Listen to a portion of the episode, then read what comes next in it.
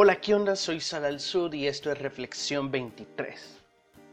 Uno de los grandes pilares del cristianismo, ya sea católico, evangélico o cualquier otra denominación, es que siempre hay un líder, una figura espiritual que es como el guía que nos lleva hacia la verdad y básicamente hacia Dios, ya sea un cura, un pastor, siempre hay alguien con mayor autoridad que nosotros dentro de una institución eclesial.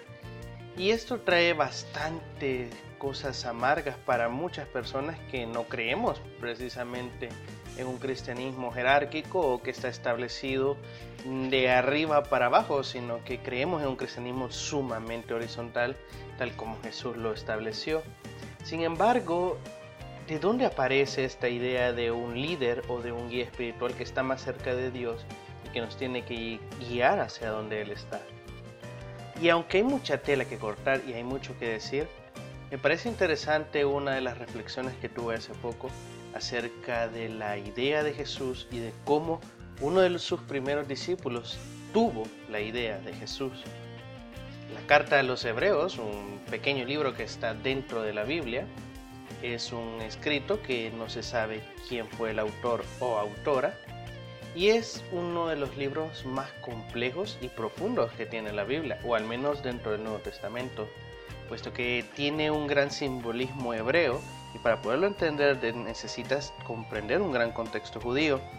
No lo digo como que yo lo supiese, pero cuando investigas y profundizas te quedas pero alucinado con todo lo que puedes encontrar.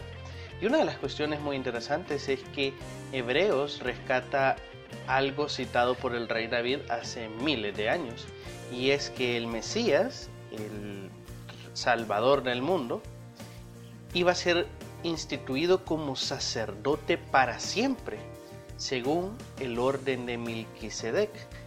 Y Hebreos eh, establece una gran descripción de por qué este Mesías y por qué básicamente Jesús es un sacerdote bajo la orden de este tal Melquisedec y básicamente nos acerca a Dios por la eternidad. Ahora bien, ¿por qué la orden de Melquisedec? ¿Quién era este tipo? ¿Cómo se come y a dónde se compra? Pues bien, hace miles de miles de años, Abraham, uno de los fundadores de, de las tres religiones más grandes del mundo, el cristianismo, el judaísmo y el islam, o al menos se cree que la fundó porque yo creo que ni él estaba percatando de todo lo que estaba pasando a su alrededor. En un momento él entró en guerra y para no ser largo a la situación, él gana la guerra. Cuando gana la guerra se encuentra con un rey, el rey de Salem, dice eh, la escritura, y este rey se llamaba Melquisedec. Aquí ya para un judío le tira una referencia e incluso en Hebreos lo, ejemplifican así. Hay dos indicadores. Uno que es el rey de Salem. Salem viene de la palabra shalom, que es paz. Incluso el mismo escritor de Hebreos lo refiere así como el rey de paz. También Melquisedec viene de dos palabras, Melki, que significa rey, y Sadek, que eh, viene de la palabra Sadik, que significa sabio o justo, como el rey justo o el rey sabio. Este Melquisedec, que era rey de Salem, que posteriormente se iba a conocer como Jerusalén, se encontró con Abraham luego de haber ganado la guerra y Melquisedec hizo énfasis de que Dios mismo había hecho que Abraham ganase esta guerra. A lo cual Abraham dice la escritura que dispuso de darle el diezmo de todo lo que había conseguido. Y ya está. Esa es la única parte en el Antiguo Testamento en el que se nombra Melquisedec, o al menos se relata quién era, y te deja con bastantes preguntas de dónde venía ese tipo. Es más, la misma Biblia dice que era un sacerdote del Dios Altísimo, pero para ese entonces no existía ni siquiera la Torá, el conjunto de libros más antiguos de los judíos y por ende también del cristianismo. No existía incluso una norma monoteísta que te incitara a pertenecer a una religión monoteísta. ¿Quién era ese tipo? Hay muchas preguntas sobre él. Pero lo interesante es que David, muchísimos años después, en un salmo, en donde se refiere al gobierno de este futuro Mesías, de este futuro Salvador, él dice que Este juzgará a las naciones y él estará para siempre como un sacerdote según la orden de este rey de Salem, según la orden de Melquisedec. Y Hebreos, bueno, retoma este punto y, dice y reafirma de que de hecho Jesús es este descendiente y Jesús es el sacerdote para siempre. Ahora bien, teniendo esto como contexto, nos surge el gran problema a la hora de interpretar todos estos pasajes. Porque cuando nosotros referimos a un sacerdote, se nos viene inmediatamente la imagen de precisamente un sacerdote católico o los evangélicos lo traducen ahora como un pastor. Pero para los judíos y para los que estaban leyendo en ese momento, esto era sumamente diferente a lo que nosotros concebimos como un sacerdocio. En el judaísmo, un sacerdote no era escogido por vocación, no era escogido por llamado, no era escogido porque tenía el deseo de enseñar o de ser un, guía espiritual, no. El sacerdocio se escogía porque eras descendiente de Leví, de una de las tribus de Israel. Israel se dividía en doce tribus y una de estas, Leví, era la encargada de ejercer el sacerdocio en Israel. Por ende, esta no era una profesión a escoger, sino más bien algo de elección. Dios así lo estableció en el Antiguo Testamento, o al menos así dicen que dijo. La cuestión es que los levitas se encargaban del sacerdocio en el templo. Para los judíos no existen muchísimos templos en donde se pueda adorar a Dios. Para empezar, se puede adorar y orar a Él en cualquier lugar, en cualquier momento. Pero hay un lugar muy especial en donde solo ahí se pueden hacer sacrificios a Dios y solo ahí se puede encontrar en su esencia más pura, que es el templo, que según lo que también Dios estableció, solo puede estar en la ciudad de Jerusalén, que es uno de los grandes rollos de por qué Jerusalén es tan disputada por los judíos hasta el día de hoy. La cuestión es que estos sacerdotes iban al templo y sacrificaban animales para ofrendarlos a Dios y que estos sirviesen para el perdón.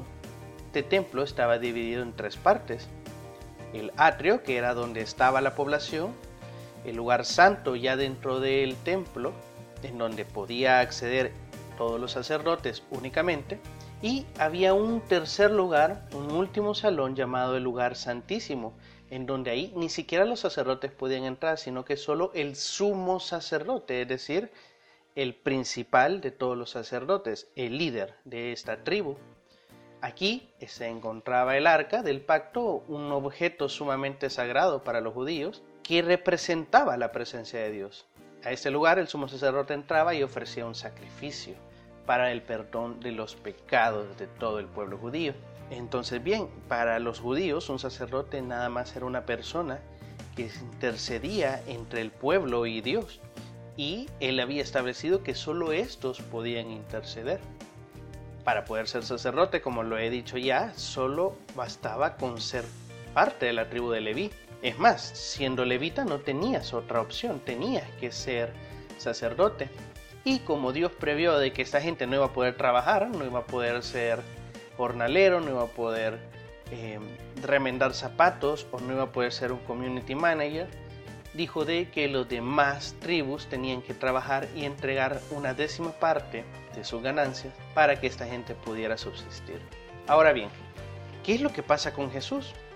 Jesús, dicen los, sus primeros discípulos, y dice esta escritora de Hebreos, que Él es un sacerdote, que Él cumplió esta función de acercarnos, a todos nosotros los seres humanos, hacia Dios y ya no por medio de un sacrificio de un animal, sino que por el medio del sacrificio de él mismo. Pero hay algo sumamente curioso, y es que Jesús no desciende de la tribu de Leví, desciende de la tribu de Judá. Entonces, esto rompería con, con la Torá, esto rompería con las reglas judías. Ninguna persona que seguía a este Dios hebreo podía aceptar a un sacerdote que no fuese levita, y este tipo, este nazareno, era de la tribu de Judá. Por ende, no puede ser sacerdote. A lo cual la escritora de Hebreos hace algo muy interesante. Y es que dice, recordemos que este Mesías, este Salvador, no iba a ser un sacerdote únicamente para los judíos, sino que este Mesías iba a ser un sacerdote no según la orden de Leví, sino según la orden de Melquisedec. Y hace referencia a que este Melquisedec básicamente era un no judío, era alguien que no estaba dentro del pueblo judío y sin embargo era un rey justo, era un rey de paz que estaba cerca de este Dios. Este nuevo sacerdote, este nuevo tipo de sacerdocio, rompía lo establecido o más bien generaba un nuevo pacto, dice Hebreos, en donde por medio de este nuevo sacerdocio nos íbamos a encontrar a Dios para siempre y en donde los sacrificios ya no iban a ser necesarios, porque una vez hizo el sacrificio para siempre. La idea de, por ejemplo, hacer sacrificios en el Antiguo Testamento viene de básicamente un raciocinio pagano. Porque, por ejemplo, en la época de Abraham, para hacer un pacto, para hacer un acuerdo, para hacer un contrato, no firmabas y llamabas a un notario para que autenticase esto, no. Lo que hacían es que agarraban un animal, lo degollaban y decían, bueno, quien rompa este trato va a terminar como el animalito que acabamos de matar. Sumamente práctico y creo que deberíamos de llevarlo a los políticos de hoy en día pero no es el punto. El punto es que cuando hacían este sacrificio, entre comillas, porque obviamente sacrificaban una vida, pero no era un punto de que sacrificaban como una ofrenda, como algo que había que dar a otra persona, sino como un simbolismo de que el contrato o el acuerdo que estaban llevando a cabo era tan fuerte que eh, involucraba sangre, ¿sabes? Esto es más como un barrio, ¿sabes? Esto, esto, es la ley del barrio, pero antiguo. incluso Dios en una ocasión a Abraham le dice de que haga lo mismo, que sacrifique unas palomas y dice la escritura de que, no me crean a mí, así está escrito, yo no sé, no estaba ahí, pero dice la escritura de que el Espíritu de Dios se paseaba en medio del sacrificio, como queriendo indicar que Él mismo estaba de acuerdo con ese pacto y él mismo estaba diciendo, pongo mi nombre de que si no lo cumplo yo terminaré como esta paloma desangrada. Súper interesante. Y esta idea de sacrificio fue evolucionando y fue evolucionando. Este tipo de contratar o este tipo de eh, acordar algo o de pactar algo. Punto que cuando los israelitas establecen este método de sacrificio, su concepción de sacrificar algo no era tanto el hecho de que Dios necesitaba sangre para calmar su ira, sino el hecho de que cuando sacrificabas algo, hacías un pacto, un acuerdo en donde te arrepentías de todos los males que habías hecho y acordabas de no volverlos a hacer, de ser mejor después de hacer ese contrato. Esa era básicamente la idea del sacrificio. Incluso encontrarás en Éxodo, en Deuteronomio, en Levítico, algunos sacrificios de reconciliación, en donde si alguien tenía una disputa con un hermano, con un prójimo, con, un conciudadano, ibas donde el sacerdote y ofrecían entre los dos un sacrificio para ponerse de acuerdo y hacer la paz. ¿Por qué? Porque la idea de que este sacrificio implicaba un contrato, un acuerdo, un pacto. Esta es la idea del sacrificio judío. Entonces, cuando la escritora de Hebreos nos está explicando esta idea de cómo Jesús nos acerca a Dios y lo hace a través de la orden de Melquisedec y lo hace a través de un sacrificio que es él mismo, está teniendo un sentido muy diferente al cual el cristianismo ha masticado por muchos años. ¿Y cuál es? Número uno es que Jesús es un sacerdote para el mundo. Jesús no es un sacerdote porque es descendiente de Leví. Jesús es un sacerdote porque es descendiente de Melquisedec, un gentil, alguien que fue instruido como sacerdote directamente por Dios, no por genealogía, no por que tuviera naciera con una estrellita, sino que porque Dios mismo intervino para que esta persona, Jesús, fuera sacerdote. Melquisedec era un sacerdote para todo el mundo, no solo para Abraham y sus descendientes, sino que para todo el que quisiera acercarse a Dios. E igual es Jesús. Y viene la escritora y dice también, y no solo es el hecho de que descienda de Melquisedec, sino que Jesús también era un sumo sacerdote para siempre, para la eternidad. Y aquí está, creo, el punto más profundo. Y es que ella dice, ya no necesitamos sacerdotes para nunca más. Ya no necesitamos gente que intervenga entre Dios y nosotros los seres humanos, porque hay un sumo sacerdote para siempre. Antes, dice ella, necesitábamos que hubiesen sacerdotes y lo relevaran continuamente porque obviamente esta gente se moría y necesitábamos que sus hijos fueran sacerdotes y sus nietos y sus bisnietos y sus tataranietos, etcétera, etcétera, porque necesitábamos constantemente que alguien estuviera pidiéndole a Dios por nosotros y estuviera haciendo como de juez o más bien como de notario entre Dios y los seres humanos. Por eso también estos discípulos decían de que Jesús era como un abogado nuestro, porque esa básicamente era la idea del sacerdote, porque recordamos que, por ejemplo, para los judíos la Torah es básicamente una legislación, más que un libro sagrado, o más bien, además de ser un libro sagrado, es una especie de código civil en cómo ellos se manejan. Y es así hasta el día de hoy en Israel. Entonces, para estas personas, la única forma de legislar sus acciones era a través de este libro, de este libro sagrado. Y las únicas personas destinados a hacer contratos, a hacer pactos, eran estos sacerdotes, los cuales obviamente también eran los únicos facultados en hacer pactos entre Dios y los seres humanos. Pero aún aquí hay otro detalle, que los sacerdotes, claro, entregaban sacrificios a Dios, pero había uno que solo él podía ser el sacrificio más grande entre Dios y los seres humanos, y este era el sumo sacerdote. Y por eso la escritora de Hebreos dice, hay un sumo sacerdote para siempre que intercede entre Dios y nosotros, un abogado eterno, que es Jesús, el Mesías. ¿Por qué? Porque Jesús resucitó, no está muerto, no necesitamos a alguien que siga haciendo sacrificios por nosotros y que de hecho el sacrificio más grande que pudo haber hecho no fue con un animal, fue con él mismo. Otro dato muy interesante es que la escritora dice de que este Jesús va al cielo porque ya no hace sacrificios en un templo edificado por un ser humano.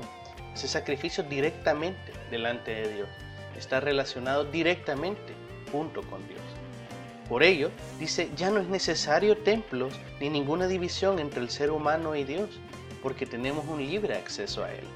Y un tercer punto, quizás el más importante, que en efecto ya no necesitamos ningún mediador entre nosotros y Dios. Los sacerdotes, los pastores, los líderes eclesiales, obviamente tienen un papel fundamental en ser maestros y en enseñarnos las cuestiones profundas que pueden tener libros como la Biblia u otros estudios. Pero de eso a que estas personas puedan disque estar más cerca de Dios es falso. Si un sacerdote o un pastor ora por vos, es lo mismo que lo haga tu mamá, que tu hermano, que tu primo y que cualquier otra persona. Porque nadie está más cerca de Dios ni nadie está más lejos. Todos, todos y todas estamos al mismo nivel cerca de Dios. Porque esta es la idea del cristianismo, a diferencia de otras religiones. Es que este tipo nació de un linaje no sacerdotal, no judío, sino de un linaje que pudiera salvarnos a todos. Y segundo, que ahora ya no es necesario ir a un templo y ya no es necesario confiar en alguien que ore por ti o interceda por vos, porque todos pudimos acceder a Dios a través de este sacrificio. Ya no hay más que hacer. Y esto, y quizás es lo más importante, es que por esto los discípulos decían que esto era un pacto eterno y decían que es era un nuevo pacto. Porque la idea es que lo que hizo Jesús fue un contrato, un nuevo contrato y un contrato eterno que no se puede deshacer. Porque esto lo que pasó en la cruz fue un acuerdo judicial. Entonces, la idea de este Mesías es que no nos salva únicamente de nuestro mal, nos salva también de estar sometidos a una jerarquía eclesial que raya en lo absurdo y que en muchas, en muchísimos casos, se ocupa para someter y manipular a las personas. Nadie está más cerca que Dios y nadie está más lejos. En la idea, en la concepción cristiana de que un solo hombre hizo el sacrificio por toda la humanidad para siempre y que ya no es necesario tener a alguien que esté intercediendo por nosotros ante Dios, sino que podemos sencilla y fácilmente ir donde Dios, donde sea que estés. No es necesario ir ya a Jerusalén, ya no es necesario un templo. Lo único que necesitas es creer que puedes hacerlo, que puedes confiar en Dios y hablar con Él sin necesidad de ningún tipo de religiosidad que, que puede incluso ser dañina o tóxica. Con esto quiero decir de que no deberían existir sacerdotes o, líderes espirituales o pastores que, que, nos ayudan a comprender mejor la Biblia. Quizás no es ese el punto, sino que, como por ejemplo en algunas otras religiones, un líder espiritual no es alguien que está más cerca de Dios, sino que un maestro es alguien que simplemente sabe más que vos y por ende te puede explicar mejor ciertas cosas, pero reconocen que estábamos todos en el mismo camino y en el mismo nivel.